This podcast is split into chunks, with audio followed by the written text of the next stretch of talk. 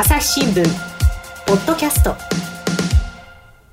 はい、えー、引き続きですね、当エリカ記者からですね、お話を聞いていこうと思いますが、先ほどまではですね、あのトランプさんの話、トランプ支持者の話、以外にもね、あのロサンゼルスとかカリフォルニア州にもいるんだよなんて話を聞いてきましたが、はい、今度はちょっとバイデンさんの話も聞こうじゃないかと思うんですけれども、そうですね、はい、バイデンさんとハリウッドって何か関係とかあるんですか？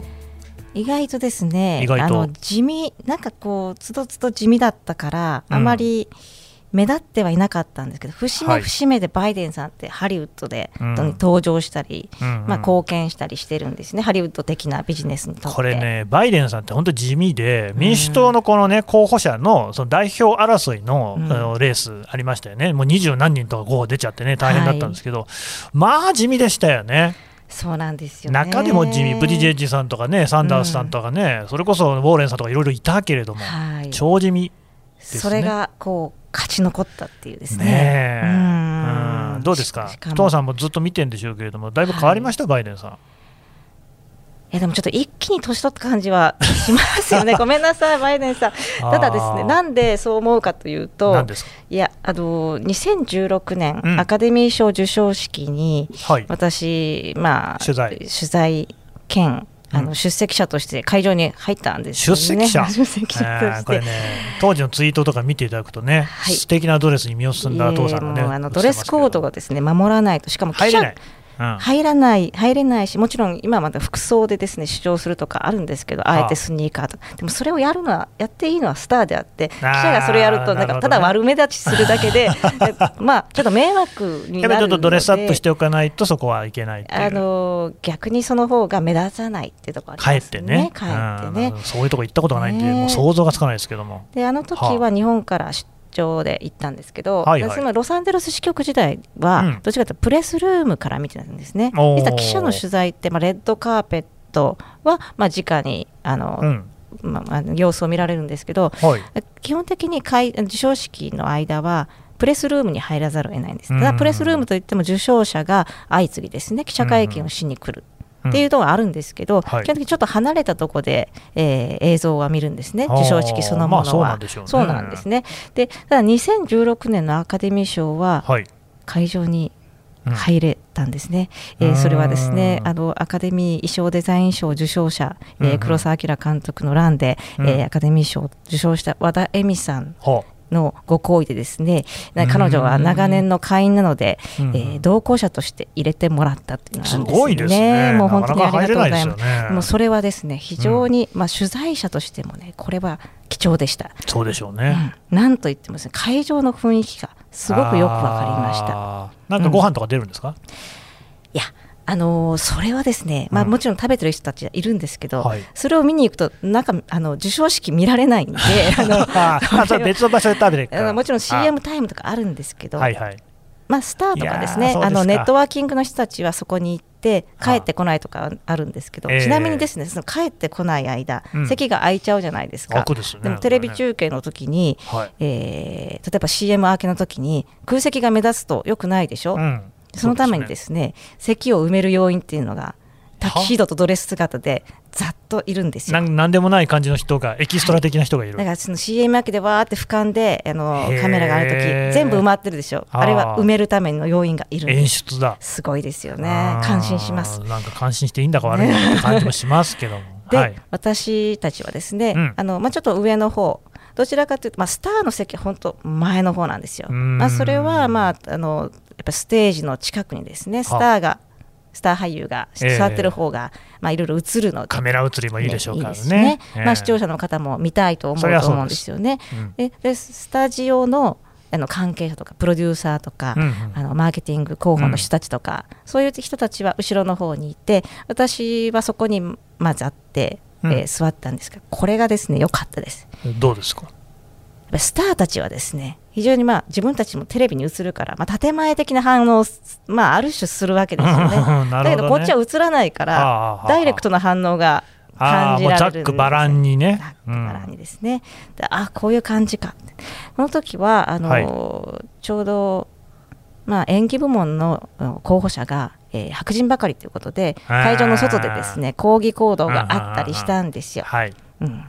なので、ブラック・ライブズ・マターということでうん、で黒人コメディアンのクリス・ロックが司会をして、えそういうことをすごく訴えたんですね、ブラック・ライブズ・マター、あの黒人の命大切だっていうスローガンですね。はい、でそういう批判をいろいろ織り交ぜることで、まあ、アカデミーへのですね、うん、あのなんというかノミネートが白人ばかりっていう批判を、まあ、かわしたいのかどうか分かんないですけど、そういう賞の構成になったんですね。はい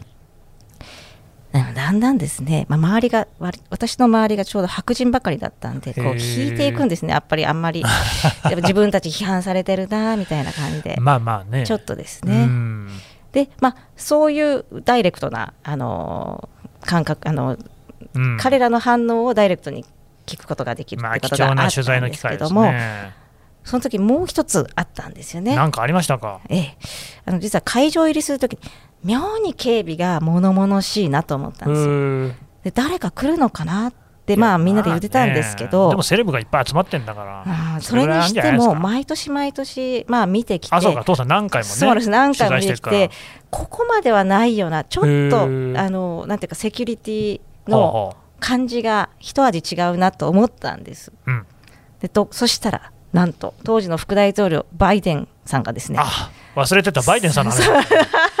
ああなるほどなるほど、はい、サプライズ登壇したんですよ。へえ政治家来るかってちょっと私は思いましたけど。うんねうん。でそれはどうどういう状況だったかというと、うん、レディー・ガガさんがですね、レディー・ガガさんの曲が、うん、えー、アカデミー歌曲賞にノミネートされたんですね。ねその時ドキュメンタリー性暴力についてのドキュメンタリーがあってそれに曲を提供したのがありました、うん、でそこで、えー、あのまあ、大学の、ね、キャンパスの、うん、えー、性暴力問題というのは当時も問題になっていて、その被害者サバイバーの男女たちがですね、一緒にレディー・ガガさんと一緒に壇上に上がるそうですか。そこで、まあ、そういう演出そこまでわかるんです。そこでそこに出てきたのがバイデンさんなんですね。何をしに来たんですかね。まああのもちろんこれを政治家として支援しているっていうことがあったっていうのは一つあるんですけど、ね、あのバイデンさんがですね。バイデンさんが政治家としてその性暴力の問題を支援してたという意味ですそうです。ねそういう脈、まあ、そういう文脈でやってきたんですけどそれでレディー・ガガさんを、まあ、紹介して、うん、えー、サバイバーの方々に、えー、もう紹介するという形だったんですけれどもちょっとですねこれもですね、はあ、なんかもちろん前の席のスターたちはうおーってなってあの感動だみたいな雰囲気を出していて で報道もですね感動モードで書かれてるんですけど私の周りの席は拍手はもちろんするんですけどなんか別にバイデン来なくていいのにっていう感じは ちょっとしらっとした感じのね確かに確かにですよ。例えばですねまああの同じ雰囲気かどうかわかんないんですけど、えー、日本アカデミー賞授賞式にですね、うん、自民党政治家が大臣が来たらどうですかっていうことはあると思うんです、ね。まあ、副大統領っていうんだからちょうど菅さんがね 安倍政権の時の菅さんあたりがやってきてね。なんか、まあ、麻生太郎さん出てくるとかね。あいう感じですね。うん、ちょっとなんかこう場違い感はでも否めないでしょうね。そうなんですよ、ね、麻生さんね。素敵な帽子もかぶってるから負けないとは思いますけれども、やっぱりそこはなんかスターが政治的発言をしたり批判をするのとちょっと次元が変わってくるっていうのはあると思いますね。であのこれやっぱりこれあんまりやりすぎると良くないよなっていうのはちょっと直感としては思いつつですね、うんうん、でそして今回の大統領選で、はい、えー、レディー・ガガさんとバイデン候補って言ったらまた話題になりましたけども、ね、あの終盤の集会にレディー・ガガさん登場しましたよね、ねああの時の2人だって思ってですね。そうですよね。そうなんですよ。ただでもまあ、政治家の集会にレディー・ガガさんが来る方がまだいいです、まあ、それはあのよくあるというか、まあ、たまにあるというか、ことなんですよね。そうですね、うん、でそれは個人の応援だから、まあまあ、そうでしょうね。アカデミー賞授賞式っていう、まあ、いろんな人が見るところに、うん、まあ、時の与党のですね、うんうん、あの副大統領がやってくるっていうのが、まあでもあの時はですねやっぱオバマ政権下でこの民主党リベラル的雰囲気をすごく謳歌してきたっていうことだと思いますね。ねまさかその翌年にはですねトランプ大統領が就任しているとはつい思わずっていうことだったと思いますね。ねまあ誰も思ってなかったかもしれないですけどね、あの時はね。そうですね。今回ですね、はいはい、まあバイデンさんがですね今今の時点ではですね、あの、うん、ちょっと優勢なんじゃないかっていうふうに、まあ、投開票と開票の状況で言われてますけれども、ねはい、本当に当選して、ええ、っていうことになったとしても、はい、まあ、トランプ大統領は、まあ、あのそれをあのそのまままあ、受け入れるとはまあ思え受け入れはしないもうすでに法廷闘争ね、法廷闘争始まってますからね。っていう状況の中でですね、えー、わーい、バイデン候補が当選したって言って、またアカデミー賞とかこういう感じでやっちゃうことはないと思うんです。やっちゃったらです、今はもうちょっとできないと思いますね。それどうしてですか？あの先ほど申し上げても、ハリウッドの中にももう亀裂があの出てるわけですよ、ね、トランプ派の、ね、人もハリウッドにもいるっていうことですね、はい、これが最近も可視化されたのが4年間。あうん、分断がね。ここでまたですね、はい、えー、じゃあバイデン大統領、うん、まあ、プレゼンターみたいなことやっちゃったらですね、まあ、プレゼンターはないと思いますけど、ただ、オバマ大統領時代にですねミシェル・オバマさんがですね作品賞のプレゼンターをやった、ということもありますかあれはアルゴだったんですよね。あそうですでアルゴっていう非常に政治、まあ、アメリカアメリカ視点の政治を描いた、ね。はいはい、あの作品でですね、はいイラン側が怒ったってなりましたけど。私、当時イランにいましたんでね、はい、みんなみんなじゃないんですけどね、本当、あのイラン人の人たちはアメリカ大好きなんで、うん、怒ってるのはあのイスラム聖職者だけですけれどもね。はい。たださすがにあれも私ちょっとミシェル・オバマさんがプレゼンターっていうのはですねもちろん作品賞が何になるかは分からなかったと思うん。ですけど、まあちょっとどうかなそれでいいですからねこれをまたこれ的な世界にですねハリウッドが戻れるかっていうとちょっと難しいと思うんですね。まあ戻らなくてもいいかもしれない。っていうことを自覚しているかどうかが今後問われると思います、ね、まあまあ当然したらねそうですね。そうですね。あとまあバイデンさんとハリウッドといえばもっとそのビジネス面でもちろんさっきそのスタジオの人たちがちょっとしらけてた人たちがいるって言いましたけど、はいはい、でも恩恵は受けてるんですね。恩恵受けてんですか？実は。でハリウッドと中国っていう意味ではあのバイデンさんはあの、まあ、一つの役割を果たしたということが、中国ですか？あります。突然出てきましたね中国。が突然出てきました、はい、でハリウッドと中国といえばもうずっとみあのある時点まで特にまあ蜜月というか、うん、まあ、資金面でも、まあ、ハリウッドにとって資金面でも中国市場という意味でもですね、うん、非常にあの欠かせない国っていうことになったんですね。うん、まあ、その、まあ、一つの節目が多分2012年なんですね。でこの年中国の映画市場が日本を抜いて北米に次ぐ世界第2の規模になったんですよね。はい、で日本がそれまで2位だったっていうのもよく考えればすごいことなんですけどね、ね。今思えば。そうですね。でそしてこの同じ2012年に中国に習近平さんがですね、うん、国家主席になる前に訪米してですねロサンゼルスでハリウッドで当時の副大統領だったバイデンさんとですね、握手を交わして。そうなんですか。米中映画協議ってやったんですよ。でこの時、まあ、今もそうなんですけどハリウッドにとっての,、まあその課題だったのがどうやってそのじゃあ一大市場でもあると。であのもっともっと映画を中国で公開したい。だけれども、うん、中国の外国映画の、まあ、上映枠っていうのがあるんですね、まあ、検閲もありますっていうことで、あのー、まあ、どうやって上映枠を広げられるか限られた数の作品しか上映できない、ね、そうですね、うん、はい、それを増やしてほしいというのがハリウッドの要望だったんですね。はい、でこの会談の後ですね、うん、アメリカ映画の上映枠が20作品だったのが34作品へと大きく引き上げられてですね、大きく引き上げられたけど細かく刻んできましたね。34なんですね。34なんだ、ね、飛行機の発着枠みたいですけどここにはこう駆け引きがあったんでしょうね。あそうでしょうね、ね。えー、でアメリカ側が受け取る収益の割合例えば合弁とかやったりする時の、はい、その収益の割合っていうののも25%へと引き上げられたんです。もっと少なかったんですね。引き上げられて25になったんですか、はい、75は中国が持ってくるんですね、えー、そこのまた内訳あると思うんですけども、まあまあ、そのハリウッドはまあ湧いたわけです。であのバイデンさんと習近平さんの,、まあ、うん、あのまあ、握手絵柄っていうのがまあ流れてですね。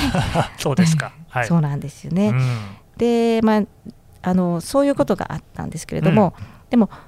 これ2012年にその5年後に2012年だったんですね。5年後に再協議するっていうことになったんですよね、はい、5年後といえば2017年2月、うん、はい、トランプ政権下に突入した翌月です。ああ、ね、あとはご案内の通りの米中衝突ですよね、はいはいはいはい、であれどうなったのっていう感じはあってですね、うん、もう本当どうなったの状態です。へただまああの実はまあいろいろと、まあ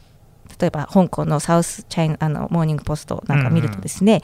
うんうん、えーなんだかんだねルールはまあ34なんだけど、うん、結果38上映できたりなんか緩くしてなんか広げてたりするっていう。よくわかりません、ね、よくわかりません。ただ、もうちょっとそれはちょっとルールとして、うん、あの再協議したいっていうのはあるんですけれども。もちろんこれはまあバイデンさんの関係なくですね、あのずっと要望としてあるけれども、うん、まあ、そのトランプ政権っていうだけじゃなくて、まあ、対香港に対するね、あのまあ、人権、自由の侵害、ね、あの自由の剥奪ですね、うん、という意味では、まあ、あんなにひどいことをしてきた中国に、ええ、一応リベラルを標榜するハリウッドがどこまでこれからやれるのかは、もう誰が政治家になってもかなり難しいかもしれないただ、まあここまで父さんに聞いている話ですと、過去のね、ポッドキャストで聞いている話ですと、うん、やっぱりハリウッドもね、お金ない、困ってる、特にコロナで大変だってことになれば、うんはい、そりゃもう中国の手はぜひ借りたいってことになるでしょう。ぜひ借りたいと思いますね。だから当時、しらっとしていた人たちも、バイデンさんが大統領になることに期待してるんじゃないですか。民主党自体は、うん、まあ、全体にですねなんかそのトランプ大統領との対比でなんかやや誤解もあると思うんですけど基本的にはまあ中国に対して別にあのまあ、強硬路線は強硬路線まあね、多分そこ変わんないだろうなって言われてますよね、うん、だけれども、トランプ大統領は現実的に穏健的にまあアプローチするんじゃないかっていうことで、まあ、少なくともその映画に関しては何か進むかもしれない。進むかどうかっていうことですよね。でそれとでもやっぱりハリウッドという表現の自由産業ですよね、うん、表現の自由がビジネスであるっていう、ここがいつも難しいと思うんですけど、えー、その香港の問題を置いてですね大陸とどこまでできるかは、まあ、香港の人たちもだけじゃなく見ていると思うので、どうバランスさせるかで次の政権でっていうところあります、ね、それこそムーランが問題になったようなことはこれからもあるでしょうからね。はい、そうですよね、うん。ただあのこれまでみたいにその劇場公開をあの、まあ、前提とするだけじゃないビジネスがコロナ禍でどんどん広がっているってありますね、動画配信サービス。もちろん中国では動画配信サービス、なかなか、まあ、展開できない状況がありますけれども、あのまあ、オンラインではあのまあ、監視されていますから VPN を貼らないといろんなものにアクセスできないとなると思うんですけれども、うんうん、動画配信サービス流星によるまた分断の深まりみたいなことも、まあ、中国という文脈だけじゃなく、まあ、考えていかないといけないあれじゃのコロナ禍の影響なんか、ネットフリックスなんかとてつもないこう利益をまた出してるってね、そうですね。ね、でただもちろんあの今、競争方でもあって、アマゾンプライムビデオ、フル、はい、ありますからね。HBO Max、えー、ディズニープラス、もうどんどんできているので、ね、父さんもね、契約しすぎて見切れないって言ってましたね。そうなんです。もうちょっとだけど切れないんですね。やっぱりね。ねドラマシリーズ、次々見ないといけないとなると、はは。やっぱり会員をやめられないっていう問題がありますね。なるほどね、うん、それぞれまたちょっとずつやってるの違いますもんね。違うんですよ、だからそれを狙ってあの全部に配信するっていうこともやらなくなってる面もあるんですよね。そうなんですね。でその分断の話は何ですか？あのーはあ、この間、まあ、とある人に言われてはっとしたんですけど、うん、いやネットフリックスってさなんかリベラルな作品多いよねって言われたんですね。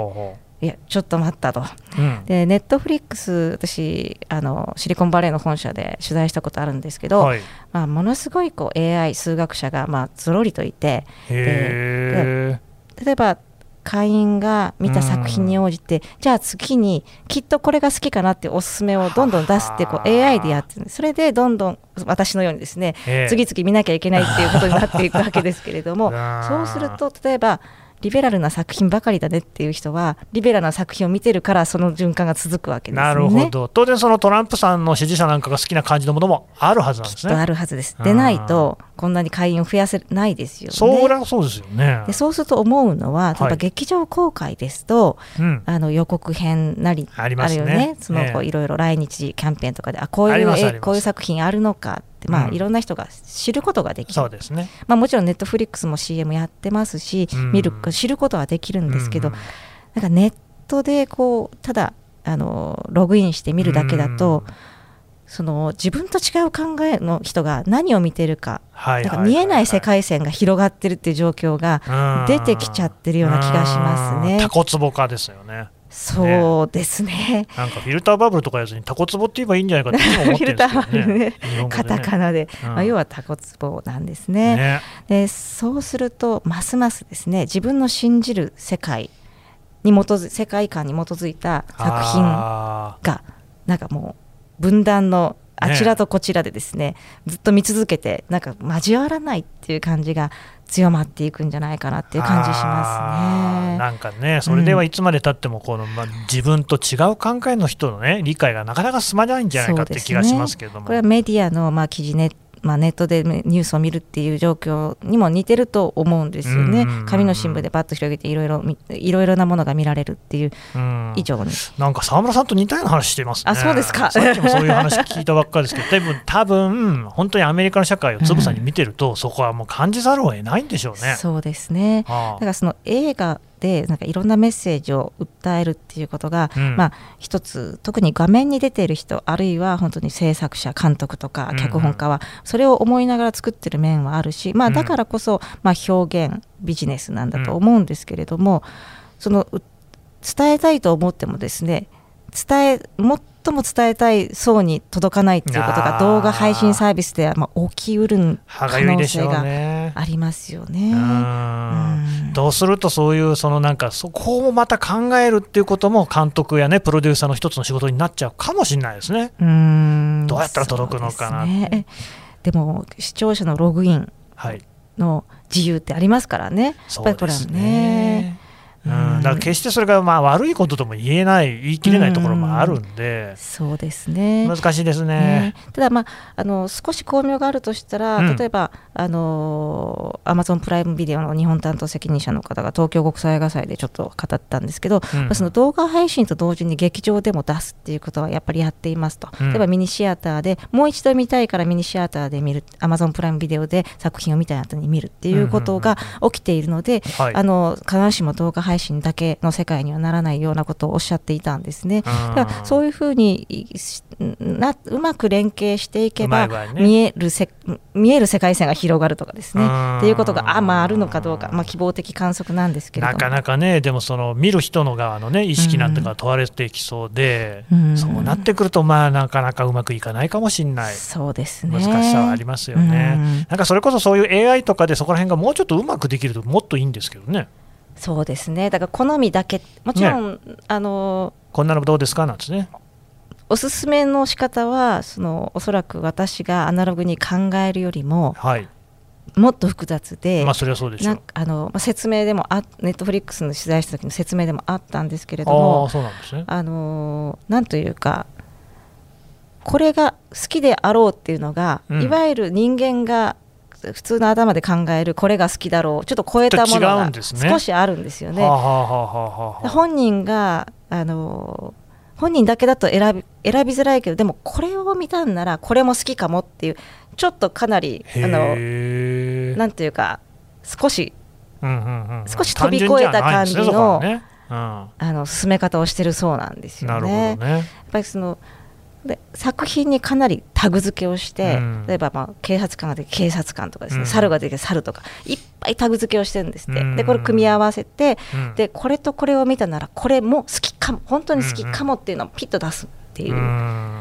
ただまあその AI がどうなのか私知らないんであれなんですけど、一般には AI っていうのは過去のデータに基づいてその判断をするので、結局前々に見てた人の思考に基づいてそのどんだけ複雑だったとしても判断がなされる。ということは逆にあんまり新しい発想が生まれない可能性もあるんでそこはちょっと怖いですけど、ね、だから予測をどう設定してるかですよね。で、ね、予測が本当にあの発想の転換的予測をするか、あのかなり従来型のものに基づく予測にとどまっているかというところなんですね。まあネットフリックスは前者だということを説明していますけれども。なんかでもいずれにしても怖いのは、うん、私たちがねこう自分で自由に選んでると思ってるものが全部操作されてるっていうそこですよね。そうですね、もう本当に、うん、あのだから楽にはなっちゃった。はあ、もう良くも悪くもですね、ね、作品選びっていうのが、はあ、まあ、そこはどうなのかっていうのは、これからどんどん議論になると思います、ね、マトリックスみたいな、線つないであって、映像見せられてるみたいな、けね、結果的に全部操られてるみたいですね。怖いです。はい、わかりました。どうもありがとうございました。朝日新聞ポッドキャスト。我が家の朝は質問から始まるガリレオ・ガリレイが観測した惑星は？どこだろう？身の回りのことや広い世界のことまでいろんな質問が毎朝君のもとへ。土星だって。毎朝のワクワクが未来を開く。朝日新聞。はいというわけでですね当エリカさんからお話を聞いてきました、えー、これ今日ですね収録をしているのがですね11月の5日の時点で日本時間の11月の5日の午後4時ぐらいなのでまだですねアメリカの大統領選の結果出てないんですよね。でバイデンさんが勝つのかねトランプさんが勝つのかまだわからない。バイデンさんが優勢という情勢ではありますけれども、はい、まあ、予断を許さない状況ですが、えー、まあなんかそのバイデンさんになったらトランプさんになったらどっちにしても多分その分断ってあんまりまだ変わんなさそうじゃないですか？いやもうここまでですね、えー、あの競ってるわけですよ、まあ、だからどちらかの対象にはなっていないですよね。あのそうですね。大勝ちの、ね、対象にはなってない。で上院選だって民主党に風は吹いていないってことはそうです、ね、あの従来通りを望む人たちが、それなりにいたっていうことですね。多分ね、かなりいるんですよね。そうなんですよ。うん、だからそれはそれこそあの見えお互い見えていない世界線がある。だからあのギリギリでどちらから勝ってもどちらか同じぐらいのボリュームの人たちが不満を抱き続けるっていう、ね、そうなんですよね、まあ、うん、バイデンさんの、ね、対象って話もありましたけど全然対象じゃなかったんで、まあ、本当にそういうその同じぐらいのボリュームの人がいるんでしょうね。うん、はいまあ、またねこういうその映画なんかを通じて引き続き社会について教えてください、はい、よろしくお願いします。あのよろしくお願いします。そしてあのちょっと告知があります。告知、はい、出た告知。はい。はい、えー、11毎度告知していくな。なんでしょう？えー、朝日教育会議というのがですね、はい、えー、あの2年前からやっていて3回目なんですが今年はオンライン開催です。でいろんな大学と組んで、えー、大学のあのその当該大学だけじゃなくてもっと幅広くいろんな議論をするものなんですが私はなんか、まあ、結果的にいつも早稲田大学さんのコーディネーターをやっておりましてで今年3回目、うん、3回目はですねポストコロナ時代の日本社会の未来と題してですね、えー、登壇者が大変豪華です。えー、どなたですか、はい、まあ、早稲田大学の田中愛知総長は、まあ、毎年で、出ておられます。それとですね、東京大学の五野上総長。あ東大と総大の総長同士がやってくる。それをこう父さんがコーディネートする、はい、まあ大変。で、はい、YouTube の日本代表の中条涼子さん。はあ。ということであの今あの参加者募集中ですので、あそうなんですどうぞ。ちょっともう一回日付聞いておきましょう。はい、いつやるんですか？11月29日午後20分からですね。うん、えー、午後？午後ごあ午後2時20分からです。2時20分。あ、はい、なるほど。でオンライン配信参加者無料ですのでよかったら、えー、申し込んでみてください。朝日教育会議で検索したら出てきます朝日教育会議で検索いただくか、あるいは、まあ、あのアットバ私のツイッターアカウント、アットマークエリカアンダーバー朝日でも、うん、えー、随時告知しておりますので、ぜひいらしてください。なるほどね。ぜひね、皆さんもよろしかったら、まあ、朝日はね、えー、地球会議とかね、教育会議とか、本当に会議好きだなって感じしますけどね。えー、もう本当にあのありがたいことにいろんな方が参加いただいてですね、えー、で本当にたくさんご意見をいただいておりますので今回も、えー、できる限り双方向性を担保しながらやっていきたいと思いますのでぜひ、はい、朝日教育会議ねぜひご参加ください、はい、ありがとうございます。朝日新聞ポッドキャスト朝日新聞の神田大輔がお送りしました。それではまたお会いしましょう。この番組へのご意見ご感想をメールで募集しています。ポッドキャストアット朝日ドットコム podcast アットマーク朝日ドットコムまでメールでお寄せください。